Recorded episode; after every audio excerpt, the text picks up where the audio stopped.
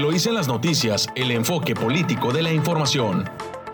Con Eloísa Talavera. Eloísa en las noticias.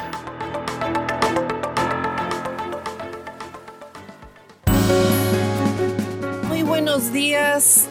Muy buenos días, hoy miércoles 29 de septiembre.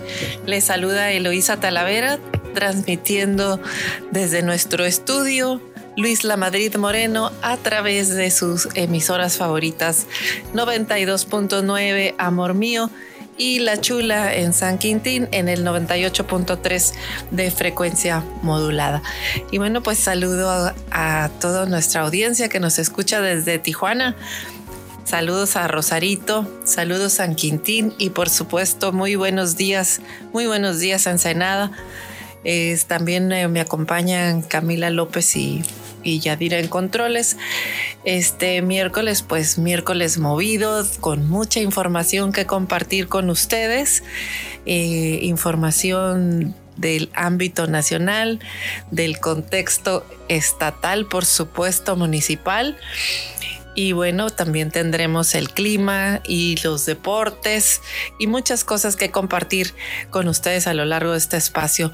Así que iniciamos con el día. Camila, ¿cómo amaneció el clima?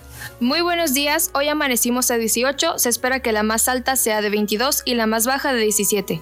En San Quintín amanecieron a 17 con una máxima de 22 grados y la mínima de 16. En Rosarito están a 17 y se espera que la máxima sea de 21. Que tengan un muy buen día, ya está refrescando, así que no olviden abrigarse. Recuerden seguirnos escuchando en Amor Mío. Muchas gracias. Pues ya escuchó usted, hay que abrigarse un poquito más en las mañanas, sobre todo porque amanece más fresco y ya así como las lechugas a irse quitando hojas durante el día. Pues vamos a dar inicio con la información, nos vamos a titulares nacionales y mire, escucha usted de su diario Reforma. Reclaman los nuevos gobernadores ¿Qué cree? Que les dejan las arcas vacías, inician con deudas y sin poder pagar nóminas. Aquí hubo herencias malditas. Y mire, y le entregan el relevo de Chihuahua, en Chihuahua, en Zacatecas, en Nayarit y en San Luis Potosí. Ya lo estaremos comentando más a detalle.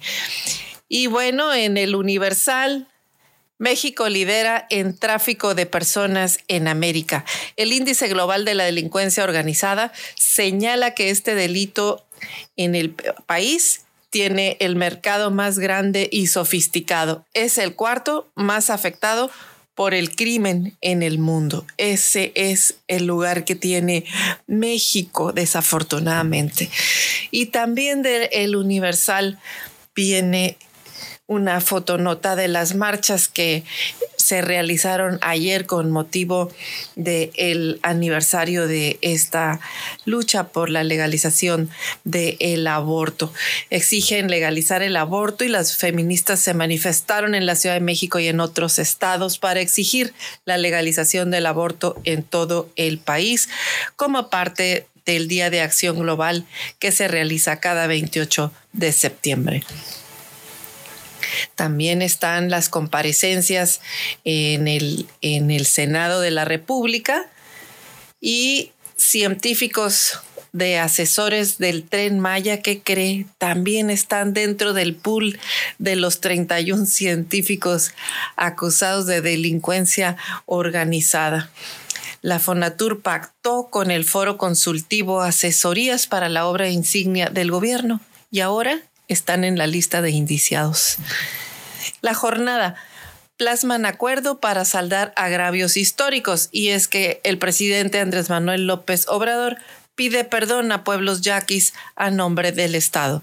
Nunca más deben permitirse abusos e injusticias contra etnias, dice el presidente. Milenio. México busca mandar de vuelta a haitianos con Sembrando Vida. Eh, y también de su diario Excelsior. Restituirán tierras y agua al pueblo yaqui. López Obrador firma un plan de justicia. La comunidad recibirá 20 mil hectáreas y administrará un distrito de riego para reparar agravios cometidos por el Estado mexicano, anunció el presidente de la República. En su diario El Financiero, Pide la iniciativa privada certidumbre y Estado de Derecho. Nada más. ¿Sabe qué quiere decir eso? No me estorben, déjenme chambear. Mayor competencia y reforzar temas institucionales es la ruta para más inversión. Y de su diario también en el financiero, freno al empleo. Se pierden en agosto 741 mil puestos de trabajo. Y bueno, también le revocan licencia a Accendo, este banco, por malas prácticas contables. Y de El Economista, Producción de crudo en agosto descendió 2.6%, reporta Pemex. Extrajo únicamente 1.657 barriles en promedio. En el periodo, la producción se redujo 44 mil barriles de crudo al día. Este es el promedio por el incidente, obvio, recuerda usted, en la plataforma. Y bueno, pues nos vamos a su diario La Razón y en el titular de la razón, aceleran gasto en las alcaldías de la Ciudad de México, se desfondan y tensan transición. ¿Qué necesidad de meter en problemas?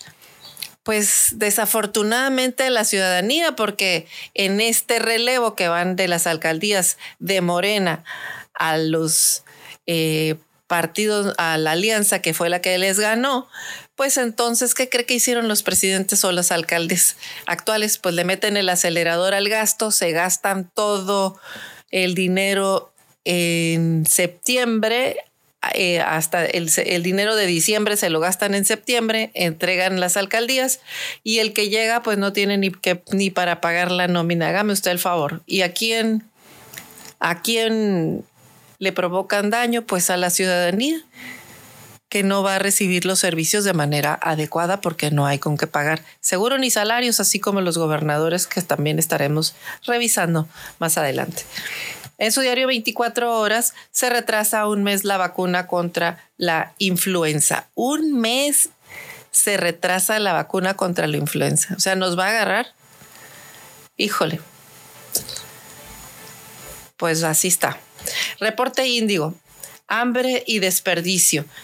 Millones de mexicanos padecen pobreza alimentaria en un país en el que toneladas de comida se desperdician diariamente simplemente por su aspecto, realidad que además atrae afectaciones económicas y ambientales y que se complicó pues con la pandemia del COVID.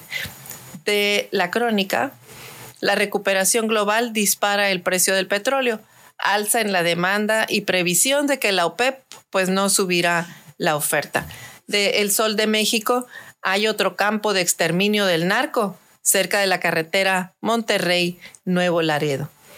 Y bueno, también es el tema de que piden el aborto legal en el país. Eh, casi dos mil mujeres se sumaron ayer en la Ciudad de México al Día Global por un aborto legal. El Heraldo de México trae una fotonota donde se revela el encuentro del presidente Andrés Manuel López Obrador con Cuauhtémoc Cárdenas, quien reaparece en el acto público de, eh, organizado por el presidente en Sonora para eh, restituir las tierras al pueblo yaqui. Esas son las, las notas eh, nacionales. Nos vamos a, a los al primer diario local, eh, es El Vigía. ¿Y qué cree? Pues sigue la, a la mata dando, rafaguean a dos vehículos y balean a una persona desafortunadamente en Ensenada. Y se amparan vinicultores contra el desorden en el valle. Los productores de la ruta del vino interpusieron un recurso legal ante un juez de distrito para obligar a que el gobierno municipal aplique el reglamento para evitar el crecimiento desordenado de la zona. Para que hagan su chamba, pues, y enfrenta la césped crisis financiera y falta de agua. Ahora sí que no tienen que vender. Nos vamos a corte comercial, regresamos aquí en su emisora favorita 929 Amor Mío. Estás escuchando Eloís en las noticias. Regresamos.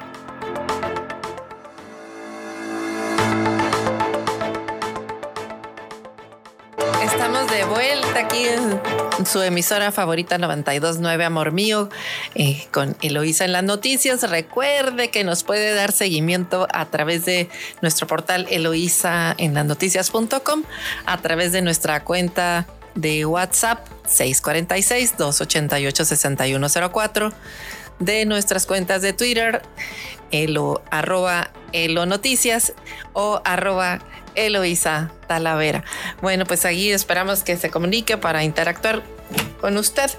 Eh, también estamos en Facebook, también nos puede contactar por ahí. Y eh, regresamos con más información y bueno, dando un vuelo de aves sobre Ensenada pues reiteran que Mexicali y Ensenada debe de suspender el cobro al alumbrado público. Esta es nota de monitor económico. También, eh, si recuerde usted que eh, se suspendió este cobro del alumbrado público, los ayuntamientos de Ensenada y Mexicali, pues ya no deben de cobrar el derecho al alumbrado público, pues ese concepto fue invalidado por la Suprema Corte de Justicia de la Nación en las leyes de ingreso 2021 en los gobiernos de ambos municipios. Así que ya no pague ese recibo. Si va, este, ya no debe de venir ese concepto en su recibo de luz. Aunque dicen que palo dado ni Dios lo quita, pues ya pagamos, ya sé, ya no nos van a regresar ese, ese mal cobro mal habido, pero en lo siguiente ya no lo deben de cobrar en el siguiente recibo. Y bueno, también registran en Ensenada cinco alumnos de COVID. Esta es nota de El Vigía.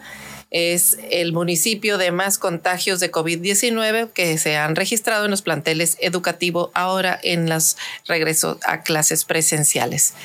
También se promueve la Secretaría de Economía la capacitación para funcionarios públicos en Ensenada. Eh, es para promover la actualización y mejora continua en el ejercicio profesional de las y los funcionarios públicos. Esta es nota de El Mexicano. Eh, y también en Ensenada Net, cuatro colonias recurrentes de COVID-19 en Ensenada. Cuatro son las colonias en Ensenada donde los contagios de COVID-19 se han mantenido altos. De ahí pues que debe prestarse atención escuche bien, a la zona centro de Ensenada. Eh, son las colonias que de donde más contagios ha habido, la, zona centro, la Popular 89, Lomitas y Colonia Morelos. Esta es información que proporcionó el secretario de Salud en el estado. Eh, de no haber mejor eh, cuidado, si se hubiese un mejor cuidado entre la ciudadanía, pues habría menos, menos contagios. Eh, también se, se dice que existen colonias en la ciudad de Ensenada que se han convertido en espacios, espacios, escuche, recurrentes de contagio. Y son estas cuatro que mencioné, la zona centro, la Popular 89, Lomitas y la colonia Moreno, que es Morelos. Prácticamente el 50% del territorio de Ensenada tiene un caso positivo y bueno, esto dice mucho de cómo nos cuidamos. También dice, precisó que 1.319 casos activos tiene hay en el estado, de los cuales 546 tiene Mexicali, Tijuana 417, Ensenada 228, Tecate 38, San Quintín 37, Rosarito 34, San Felipe 19, Ensenada y Tijuana se mantienen a la alza. Detalló que todos los municipios ganaron casos casos este, de contagio y que se acumularon 60.470 casos positivos, de los cuales Mexicali tiene suma ya 23.267 Tijuana 21.930, Ensenada 8.727, San Quintín 2397, Tecate 1916, Rosarito 1426 y San Felipe 807. En cuanto a las 9238 defunciones que ha habido en el estado, bueno, Tijuana ocupa la primera posición con 4226, Mexicali con 3372, Ensenada 1256, Tecate 202, San Quitín, San Quitín 137, Rosarito y San Felipe 11, y un total de nueve decesos. Pues esa es lo que tenemos respecto de COVID en Ensenada. Y bueno, también luego de 20 meses, pues llegará un primer crucero de pasajeros a Ensenada. Esta es una nota de El Imparcial Miracle, que pertenece a la naviera Carnival. Eh, también eh, rescatan pues perros abandonados. Eh, un total de seis perros fueron rescatados por la Fiscalía General del Estado durante una orden de cateo por maltrato animal en un domicilio. Pues ahí está este tema, pues triste también. Eh, buscan, colocar a Ensenada como principal destino en el noroeste. Esta es una nota de AFN Noticias. Y esto, bueno, fue en el día, en el marco del Día Internacional del Turismo que se celebra cada 27 de septiembre. Ahora nos vamos a ver un recorrido por Rosarito. Y bueno, eh, Rosarito, pues realiza el gobierno recolección de basura pesada, tiene jornadas para contribuir a la salud y a la seguridad de las familias, para erradicar focos de infección y prevenir presencia de fauna nociva. También suspenden clases por COVID en escuelas de Rosarito. Esta es una nota de síntesis TV y la secundaria 13 Micaela Aguilera Topete, pues está ubicada en la delegación Primo Tapia. Desafortunadamente, pues suspendió clases por presentarse casos de contagio en la escuela. Aumenta también el número de menores enviados al DIF de Rosarito por el uso de drogas por parte de sus mamás. Esto es nota de eh, frontera. Y bueno, pues eh, em, cabalgata de la Fiesta de las Fronteras anuncia la 33 edición en Rosarito. Y bueno, pues son muy pachangueros aquí en Rosarito y tienen que cuidarse más del COVID para que no suspendan las clases en las escuelas y tampoco la actividad turística para que puedan continuar eh, fortaleciendo la economía en el municipio de Rosarito. Y bueno, la Fundación también Manos Unidas va a llevar a cabo la carrera atlética de 5 kilómetros 2021 en Rosarito. Así que bueno, pues ahí está este paseo por, informativo por Rosarito. Nos vamos a Tijuana. Y bueno, sobresale también en Tijuana que em, el almacén que se tiene de Amazon en Tijuana, bueno, genera muchas expectativas de empleo. Eh, y la y la ha tenido una crítica por las colonias de alta marginación que están a su alrededor, pero pues también es una manera de ir cambiando el entorno, el entorno, acercarles fuentes de trabajo que tengan ingresos y evidentemente con esto puedan ir mejorando el entorno en donde viven estas personas, ciudadanos que viven en zonas muy marginadas de Tijuana. Y también pues eh, van a reforzar la frontera. Esta es una nota de La Razón. Buscarán reforzar, eh, buscarán cruzar la frontera por Tijuana y el reforzamiento de la seguridad y detenciones en Coahuila provocaron pues que los migrantes de origen haitiano comiencen a llenar a llegar a Tijuana.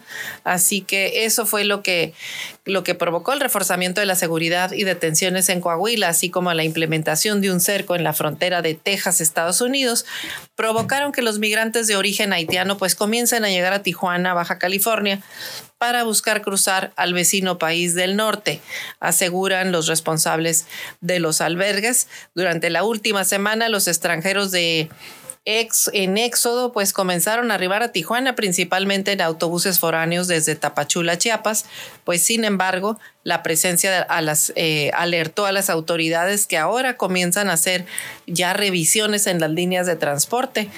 Eh, esto es lo que está aconteciendo pues en el tema de la migración.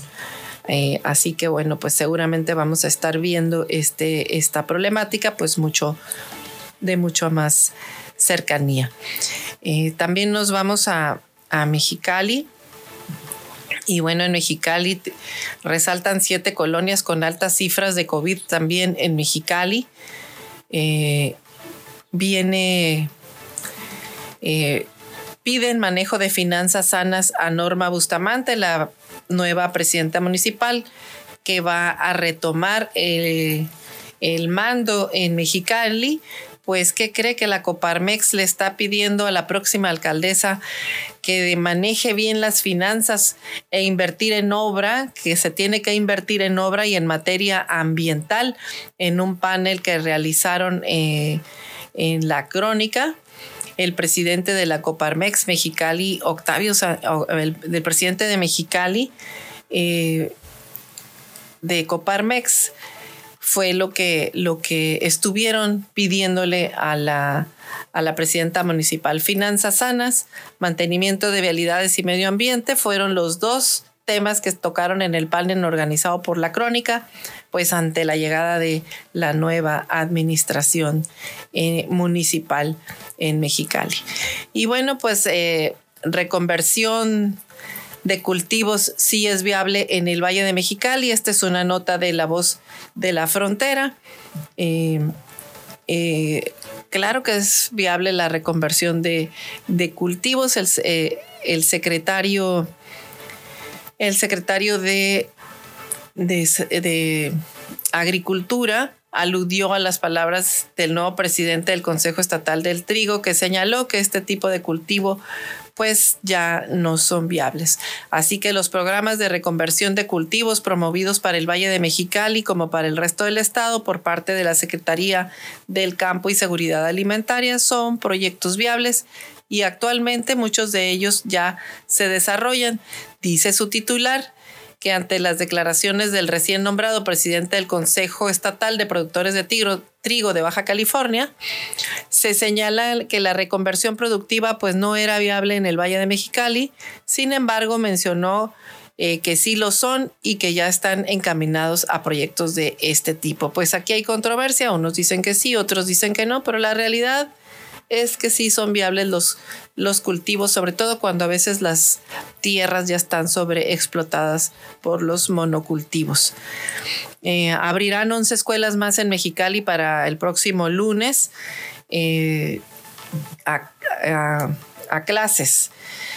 Eh, esto 11 escuelas son las que abrirán las puertas el próximo lunes 4 de octubre como parte de la sexta semana de regreso a las clases presenciales. Así lo informó también la Secretaría de Educación del Estado. Y en Mexicali, bueno, también se dice Monitor Económico que el regidor Vega Marín será el coordinador de la fracción del Cabildo en Mexicali. Eh, ahora con el relevo municipal. Y bueno, pues eh, también en el en los trascendidos, en la nota sísmica de en la columna del, del tema político, dice que son 26 los aspirantes a ocupar una vacante del magistrado del Tribunal Superior de Justicia que participaron en el examen teórico, que es una de las etapas para llegar a ese encargo. El examen se realizó en la sala de usos múltiples del edificio del Poder Judicial del Estado, donde firma pues como presidente el magistrado Alejandro Isaac Fragoso López. Nos vamos a corte comercial, regresamos con más información aquí en su emisora favorita 929 Amor Mío. Estás escuchando Eloís en las noticias, regresamos.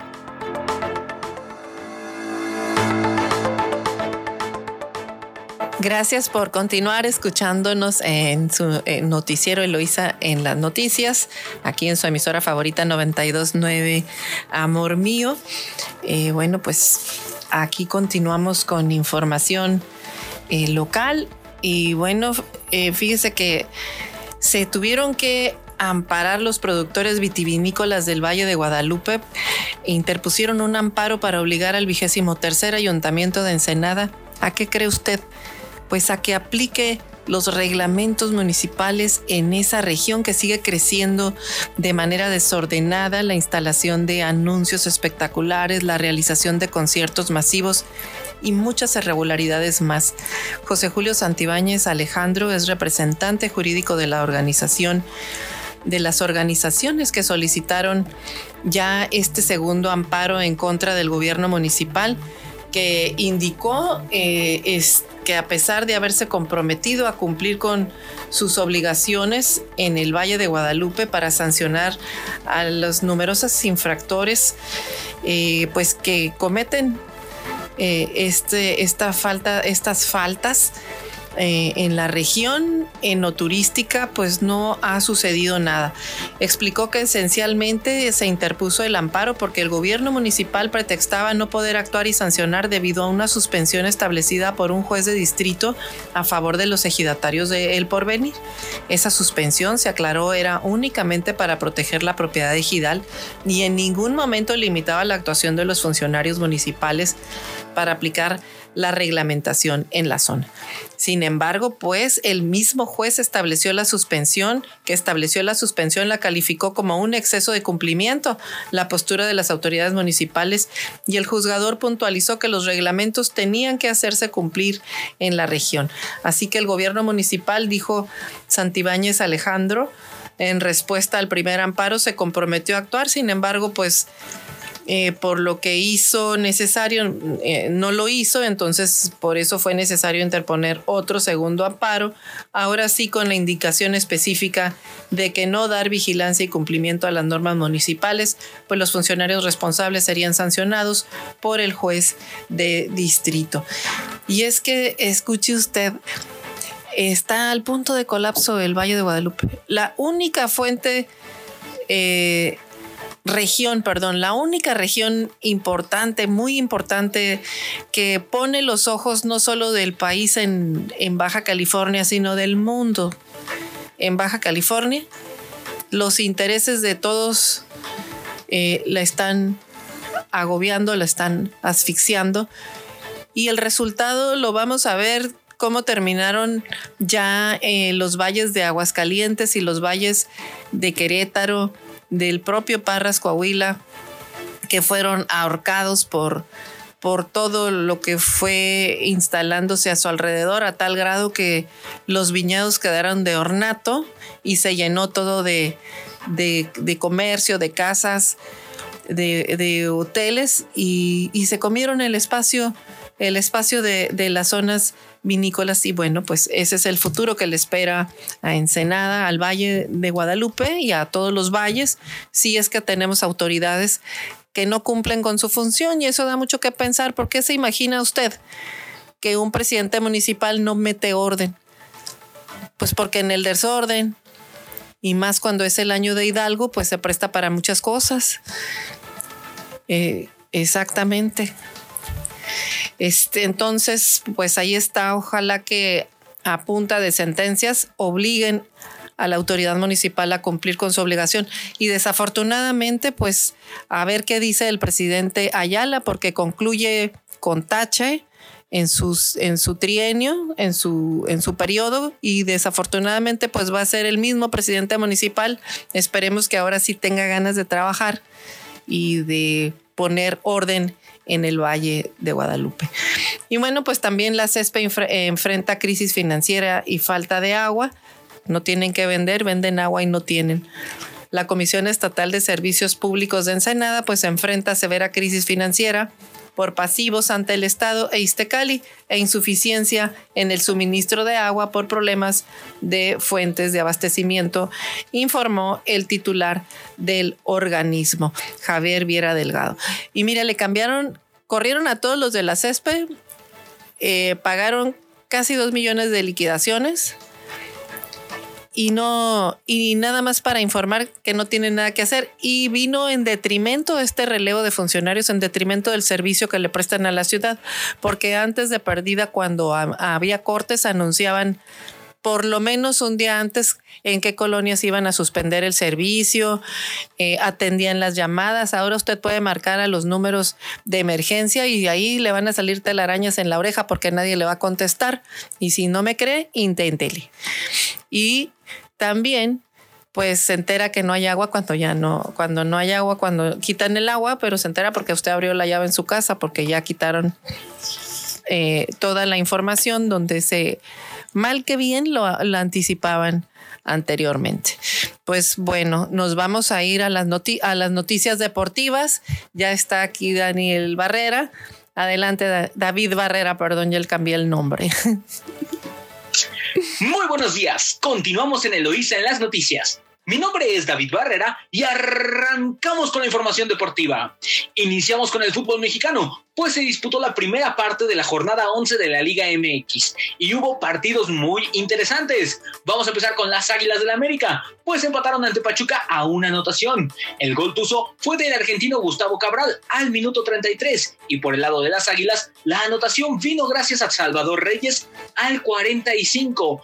Ojo con América, lleva tres partidos consecutivos sin conocer la victoria. Empieza a dejar muchas dudas muchas, muchas dudas que empieza a dejar el cuadro de Cuapa. Vámonos al siguiente partido. Necaxa. Necaxa goleó a los Cholos de Tijuana, quienes no pueden levantar el barco y se están hundiendo en las últimas posiciones de la tabla.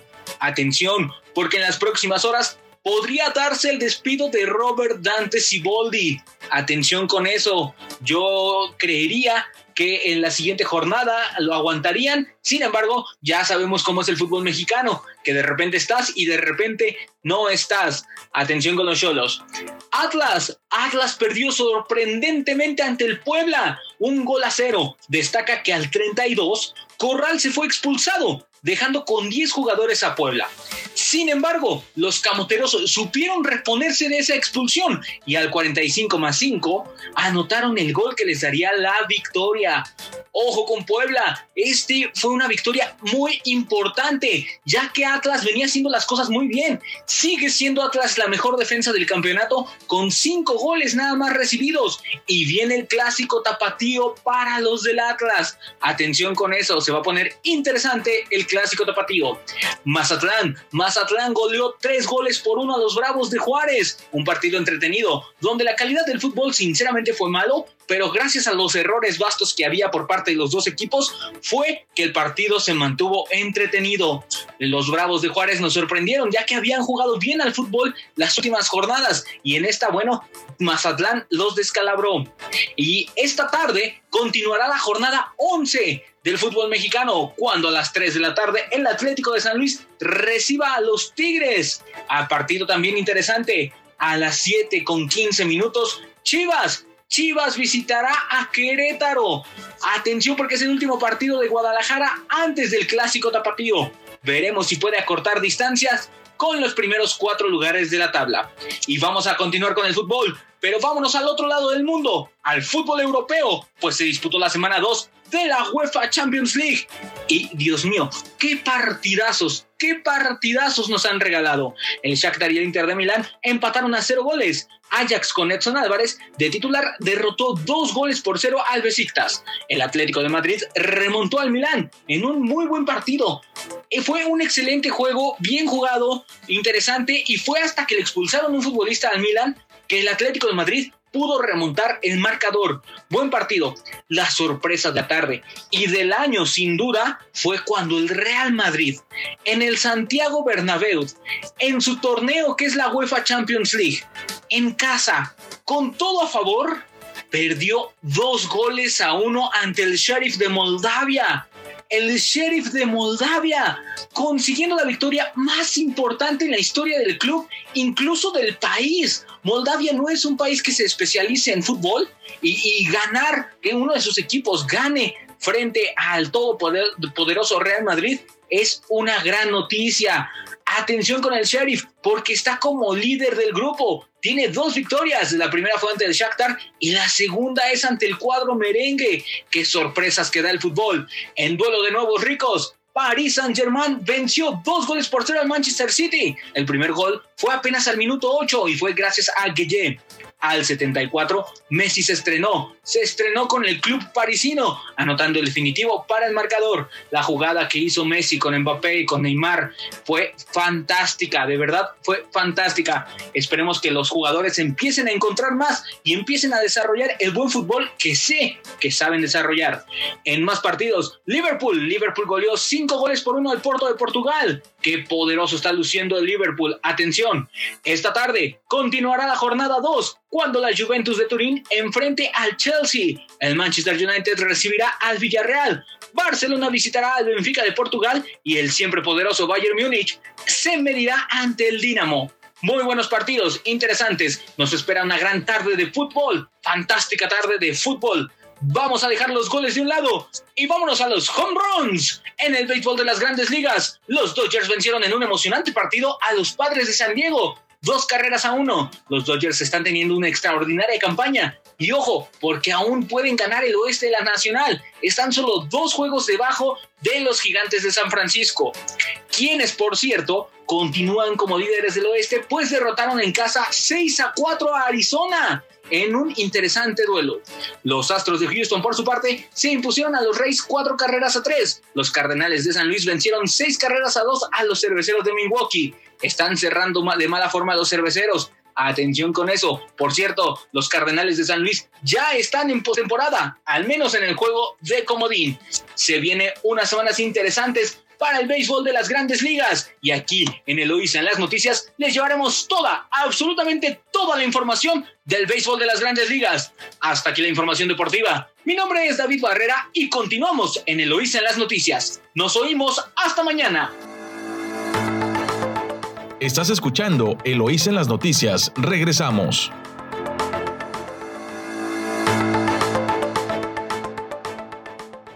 Estamos de vuelta aquí en su espacio, lo hice en las noticias, a través de su emisora favorita 929, Amor Mío. Y continuamos con más información. Escuche usted, eh, no sé si ya ha tramitado su certificado de vacunación, pero pues agilizan el, el, certificado con líneas de ayuda. El trámite para obtener el comprobante de vacunación podrá ser gestionado a través de números telefónicos locales. Esta es eh, una buena noticia. así lo informó el delegado único federal Jesús Alejandro Ruiz Uribe. Eh, dijo que se tiene un avance del 95% de las capturas ya de todas las personas vacunadas. Sin embargo, pues el problema ocurre en personas que por algún motivo ingresaron de manera errónea sus datos y por eso por ello no pueden emitir su, su certificado. Sin embargo, si usted se encuentra en ese caso, puede eh, que haya alguna diferencia en la plataforma de cbcovid.salud.mx y bueno, debió haber existido también un registro en la página de mi vacuna, salud.gov.mx. En caso de que aparezcan y no haya datos registrados, bueno, se puede solicitar una aclaración. Eh, no debe de, durar más de 48 horas la aclaración, sin embargo está tardando más tiempo debido a la acumulación de registros a nivel nacional, es lo que dice el delegado. Sin embargo, si usted no puede obtener eh, su certificado de manera eh, directa, digamos, a través del portal, entonces puede usted pedir información a los números, escuche en Ensenada para que tome nota en el 646 196 1227. 646 196 1227. En San Quintín al 646 947 71 29. En tanto que el número del doctor vacuno es el 561 713 05 57. En todos estos números se le puede auxiliar. Están atendiendo eh, el problema de más o menos 1.400 personas diarias que, que pueden atender para corrección de datos y que puedan obtener su certificado de vacunación. Recuerde que este es importante obtener este certificado de vacunación si usted obviamente pues ya tuvo sus dos dosis de vacuna, ya se les aplicó, porque pues se lo van a estar solicitando para algunos trámites, accesos, incluso para viajar. Para que usted demuestre que ya está vacunado, si no, no lo van a dejar entrar a otros países. Eh, así que pues ahí está la información para que usted pueda atender oportunamente el tema. Y bueno, en los temas de COVID también favorecerá el frío el aumento en COVID. Esta es una nota de Carla Padilla del Vigía y donde informan que los cambios de temperatura que se viven actualmente ya en la región podrían ser un adelanto de la temporada invernal Este clima favorece el aumento de infecciones respiratorias agudas y con ello el alza de contagios de COVID-19, lo que prolongaría pues la ola epidémica. Esto lo informó el titular de la Secretaría de Salud, Oscar Pérez Rico. También destacó que el índice de positividad pues está aumentando y la temporada invernal que oficialmente inicia el 15 de noviembre pues se adelantó. Así que bueno, pues no está desbordada la situación. Sin embargo, buenos eh, están intentando controlarla para que no este tema no se prolongue mucho, la no haga que se prolongue la tercera ola de contagios del COVID. Lo que quieren es que se inicie eh, el invierno pues con menos eh, contagios de COVID. Esto empieza el 15 de noviembre y a partir de ahí tienen cuantificada la cuarta ola de COVID, pero esperan llegar a esa fecha con, con los índices más bajos, así que piden que por favor, por favor, si no se ha vacunado, se vacune, que guarde distancia, que utilice el cubrebocas correctamente, que lave frecuentemente sus manos. Y bueno, también la pandemia agravó los casos de cáncer. En información de Gerardo Sánchez, eh, esta pandemia pues generó un agravamiento en algunos casos de cáncer de mama, no de manera directa, sino porque el aislamiento social provocó que algunas mujeres pues no acudieran a realizarse sus mamografías preventivas o bien no asistieran a sus consultas por miedo a contagiarse del coronavirus. Así lo, lo informaron representantes de distintas organizaciones eh, civiles que dieron a conocer en el marco de las actividades de octubre, que es el mes del cáncer de mama. Eh, bueno, pues señalan que a nivel nacional se reportó un número importante de casos eh, eh, y de aquellos que también se detectaron en estado avanzado de la enfermedad, porque, bueno, pues redujeron desafortunadamente los análisis y consultas preventivas por temor a acudir a los contagios a los hospitales y hacerse estas revisiones. Pues total que cuando no es Chana es Juana, pero este COVID no solo mata de COVID, sino que también agravó los casos de cáncer. Y bueno, pues recuerde que octubre es un mes en el que pues se conmemora este cáncer de mama para hacerlo visible y tenerlo siempre presente de manera preventiva. Y bueno, em, en más información nos vamos a, a San Quintín rápidamente. A ver qué pasó en el valle en el valle de San Quintín y bueno continúan con el canje de armas por vales de despensa. Los residentes de San Quintín podrán acudir al 67 Batallón de Infantería y al Consejo Municipal Fundacional para intercambiar rifles por montos para comida. La campaña permanecerá hasta finales de enero del próximo año y no harán investigaciones sobre los artefactos entregados. Así que ahí está este tema. Están entregando vales que son, los entrega el personal castrense y podrán ser canjeados eh, por mercancías y productos de la canasta básica en las tiendas de autoservicio ubicadas en esa plaza. Esto es en la delegación. Eh, los módulos de canje de armas se establecerán en las instalaciones de la Comandancia de Policía Municipal en la delegación Vicente Guerrero también podrán acudir al Parque Braulio Maldonado, el cual se encuentra ubicado en la colonia Lázaro Cárdenas. Escuche los días 30 y 31 de septiembre en un horario de 8 de la mañana a 4 de la tarde. Cabe mencionar que la comandancia del batallón no realizará investigación alguna sobre el origen de las armas para que se, eh, de las armas que sean entregadas. También este se puede llamar para mayor información a los números telefónicos 616, es la de San Quintín, 616-165-3074. Pues ahí está este tema que continúa el canje de armas por vales de despensa. Y bueno, muere hombre en las celdas preventivas de la Vicente Guerrero. Van a investigar las causas de la muerte.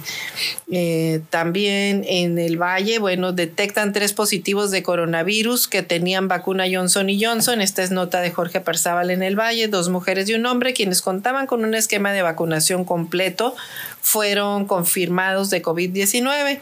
Así lo dieron a conocer la del Departamento de Vigilancia Epidemiológica de la Cuarta Jurisdicción Sanitaria. Informaron que los jóvenes estudiantes fueron detectados por medio de los filtros que realizan al ingresar en todos y cada una de las escuelas que se presentan en el municipio. Y gracias a estos filtros fueron detectados los alumnos al ingresar y de forma inmediata fueron enviados a valoración médica en donde momentos después fueron notificados a la institución educativa por los resultados. Eh, informaron que estos estudiantes dieron positivo y ya contaban con la vacuna. Eh, completa, no tienen ningún problema, no fueron hospitalizados, no están graves. Ahorita solo les quedan cuatro días para poder ser dados de alta, gracias a que tienen su esquema de vacunación completa y les aplicaron la Johnson y Johnson. Agregó que estos casos, estos tres casos, pues son los únicos que se han registrado, ya que diariamente se hace un corte cerca de las 3 de la tarde, en donde se informa la cuarta jurisdicción si se detectaron o no casos positivos de COVID. Pues ahí está esto en San Quintín. Y tiene el municipio pues 37 casos de COVID en las delegaciones de San Quintín, Vicente Guerrero y Camalú. Son las zonas donde más se concentran los casos activos de COVID-19. Así, perdón, así lo dijo el secretario de salud en el estado, eh, Alonso Pérez Rico, Oscar Alonso Pérez Rico. El funcionario estatal explicó que San Quintín tiene seis casos activos, mientras que Vicente Guerrero y Camalú tienen dos, por lo que invitó a los residentes de dichas demarcaciones para que mantengan el uso adecuado del cubrebocas, el lavado de manos y estas medidas de sana distancia si tiene que salir. Y si no tiene a qué salir, pues no salga para que se cuide usted, cuide a los demás y puedan continuar la nueva normalidad con las actividades económicas que bastante falta que bastante falta hacen. Pues esto fue lo que aconteció en San Quintín, así que pues vamos a, dar otra mirada a la información en, Ensenada, en el estado, eh, para pasarnos luego ya a las notas nacionales. Pues eh, continúan actividades económicas. Pero bueno, le comento, eh, ya entrando a los, a los, a los ámbitos, al ámbito estatal, pues cómo anda la, la grilla en el estado. Y fíjese que por ahí en redes sociales, pues le han estado, este, como que levantando polvareda a la nueva gobernadora a la gobernadora electa Marina del Pilar. Que sí porque plagió eh, iniciativas en el Congreso, que, que, no la sancionaron porque pidió licencia, entre, entre otra retaíla de cosas. Cuando uno lee este tipo de, de trascendidos, de notas que se podrían titular, pues la raza anda diciendo, o como dicen o como se dice en la jerga godín, en los corrillos se anda diciendo, pues una retaíla de cosas que le achacan a la, a la próxima gobernadora. Y puede tener dos lecturas. Una, que los que se van le manden un mensaje para decir, pórtate bien cuando llegues, porque si no, mira, podemos jalar estos hilos. Pero ya que revisa usted esa retaíla de cosas, pues resulta que son cosas que realmente no tienen trascendencia, pero son las cosas que se mueven en el ambiente y en los corrillos políticos de la grilla en el Estado. Y esto viene consecuencia, pues porque es el relevo ya de los municipios, de los presidentes municipales y del nuevo gobierno eh, del Estado.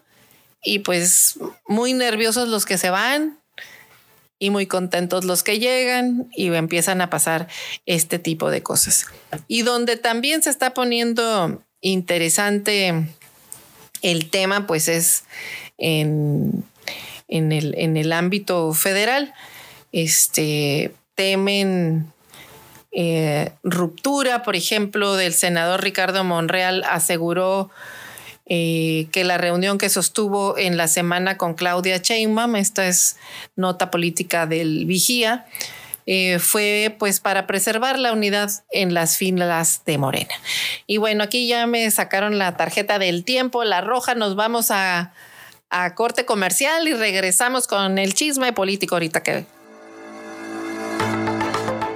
Estás escuchando Eloís en las noticias, regresamos.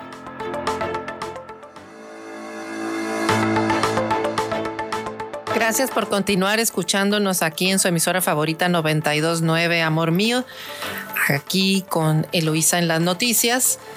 Y bueno, pues comentamos ya eh, un poco temas políticos. Eh, y bueno, es que con este tema de las corcholatas, pues varios escenarios nacionales se empiezan a mover.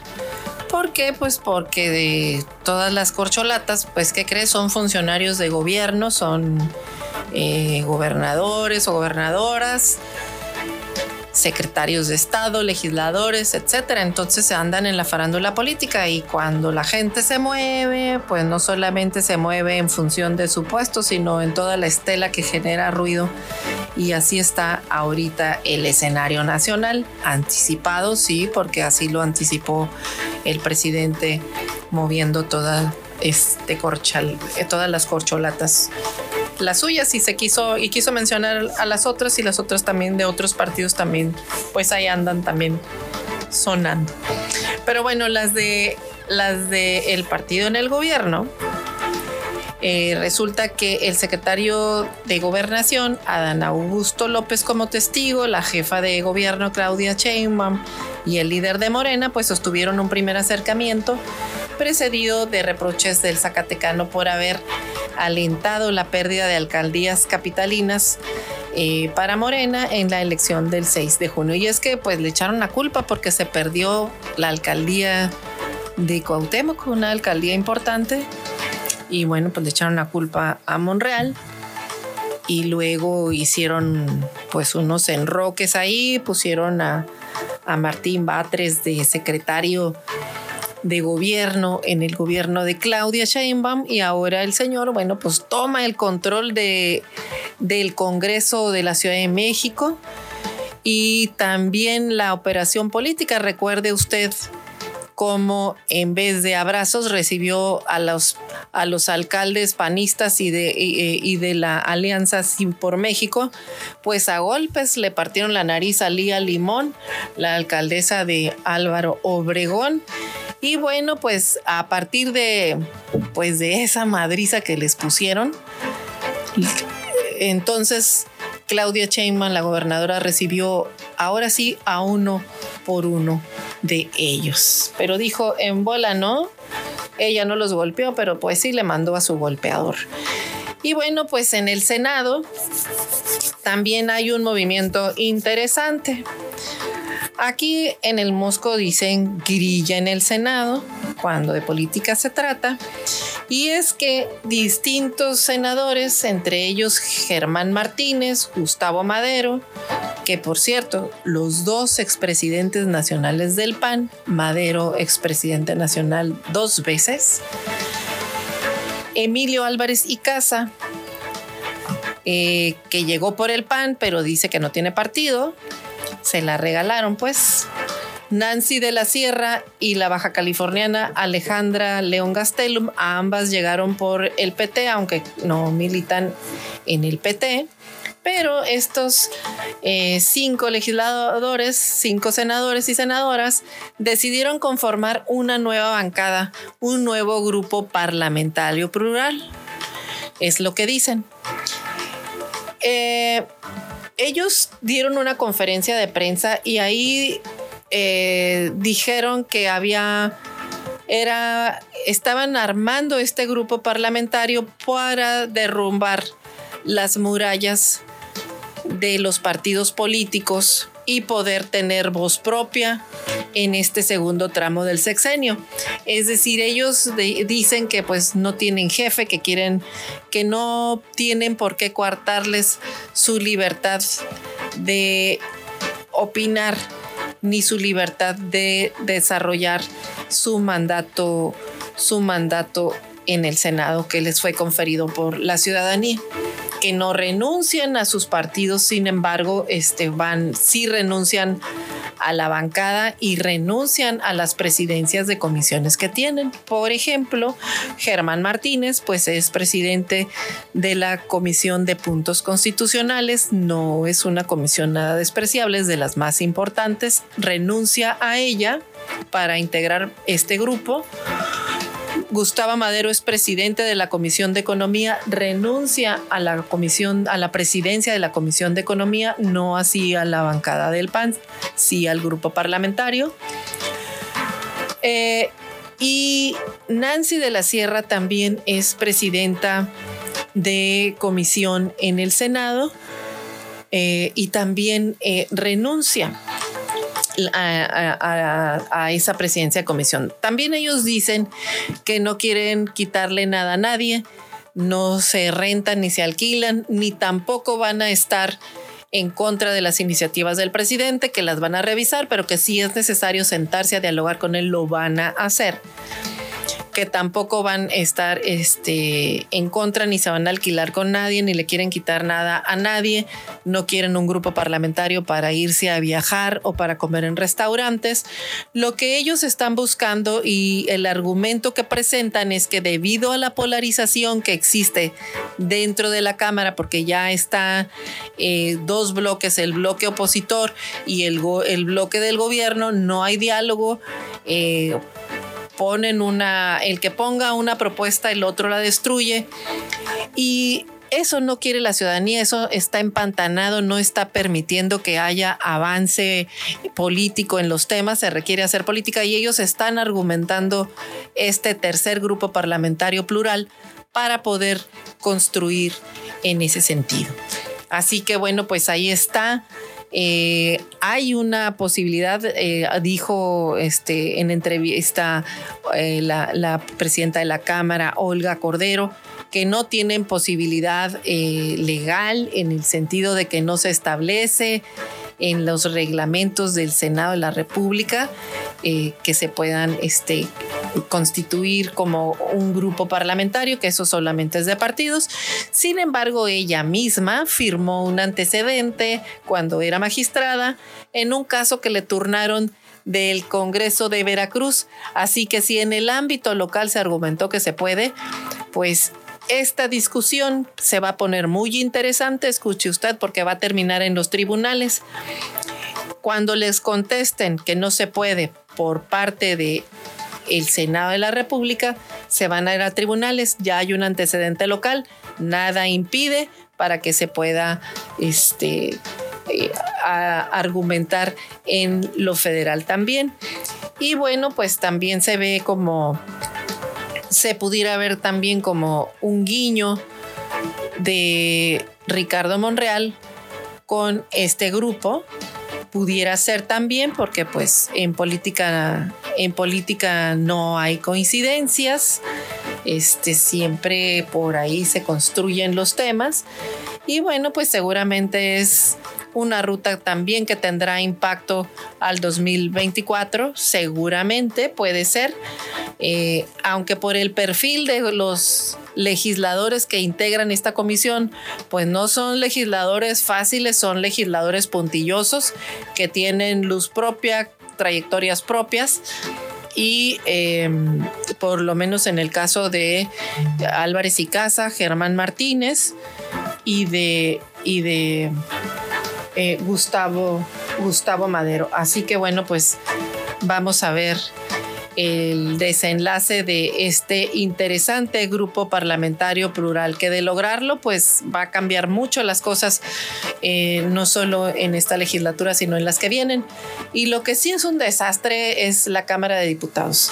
Este, ahí están diciendo que van a que se van a intentar cambiar los reglamentos para que logren portarse bien los legisladores. Está tan polarizado y, tenso el ambiente que en Morena, los propios integrantes de Morena este, se interrumpen ante ellos. Aquí lo curioso es cómo van a hacer que respeten los tiempos y se comporten a personajes tan polémicos y sin control como, como lo es el, diputado Noroña, por ejemplo. Y bueno, también en el Senado están las comparecencias y estuvo la comparecencia precisamente del canciller Marcelo Ebrard, eh, que por cierto, este, eh, pues es de los de de las corcholatas que mencionan que tiene pues más empaque. Y la verdad es de los de los secretarios que ha tenido más apertura pues al diálogo, aunque eso no quiere decir que todos eh, su trabajo haya transitado en, en plano en camino plano, pues ahí están los temas eh, de, de los migrantes que, aunque dice que él dice que nos fue, que nos va muy bien y que en la ONU nos ven muy bien, pues la verdad es que eh, a nivel internacional nos ven muy mal, o sea, este, por el trato que le estamos dando a los migrantes y porque pues no se ha logrado establecer un diálogo con Estados Unidos de altura para poder definir un mecanismo nuevo que en realidad atienda y resuelva el problema de la migración eh, en, el, en el corto, en el mediano y en el largo plazo, porque no es un tema sencillo de abordar. Así que pues ahí está Marcelo Ebrard, estuvo ayer, eh, que le sonaron durísimo también eh, por parte de la, de la oposición y, este, y algunos de, de sus correligionarios, este, bueno, pues estuvieron defendiendo, pero la realidad es esa, es que es el, secretario que se ve con más, con más empaque y acabado, y, acabado por lo menos en, en educación y con experiencia política que se ve ahí de aquel lado de las corcholatas. Y bueno, en otro tema que también está eh, fuerte a nivel nacional es que los gobernadores que están tomando ya los estados nuevos, los, eh, los estados que ganaron y, están ya las transiciones realizadas, pues están diciendo, pues llego y ¿qué creen? Pues no hay lana en los cajones ni para pagar las nóminas. Y es el caso de las llamadas herencias malditas, por lo menos así las titularon en, en reforma y es la transición en Chihuahua y qué cree de partido a partido o de otros partidos, como sea. Cuando no se pudo endeudar más, empezó a sobrevivir, a sobrevivir fiado, dice Maru Campos respecto de Javier Corral. Y en Zacatecas también eh, se fue Alejandro Tello, llegó David Monreal y dice, las finanzas están deshechas, nuestro Estado agoniza. Pues así está, así lo recibieron. Y en Nayarit se fue Antonio Echeverría, llega Miguel Ángel Navarro de Morena y también dice, pues se necesita más presupuesto. En San Luis Potosí llega, eh, se va del PRI Juan Manuel Camarreras y llega el polémico gobernador por el verde, Ricardo Gallardo, y dice, tenemos una herencia maldita, más de 1.700 millones fueron saqueados. Pues así, así está, le metieron, y en las alcaldías de la Ciudad de México también, le metieron el acelerador, se gastaron la lana de diciembre en septiembre. Y pues los que lleguen ahora en octubre, ¿qué creen? Pues no van a tener ni para pagar las nóminas tampoco. Este es el escenario nacional. Le agradecemos mucho que nos haya puesto atención el día de hoy, pues ya se nos terminó el tiempo y le invitamos a que nos acompañe mañana en punto de las seis y media de la mañana en otra edición de Eloísa en las noticias. Pues yo soy Eloísa Talavera, me despido de usted, que tenga excelente día y nos vemos mañana aquí en su emisora favorita 92.9, Amor mío. Eloísa en las noticias, el enfoque político de la información. Sintonízanos todas las mañanas de lunes a viernes a las seis y media en Amor Mío 92.9 FM y La Chula 98.3 FM. Visítanos en eloísenlasnoticias.com.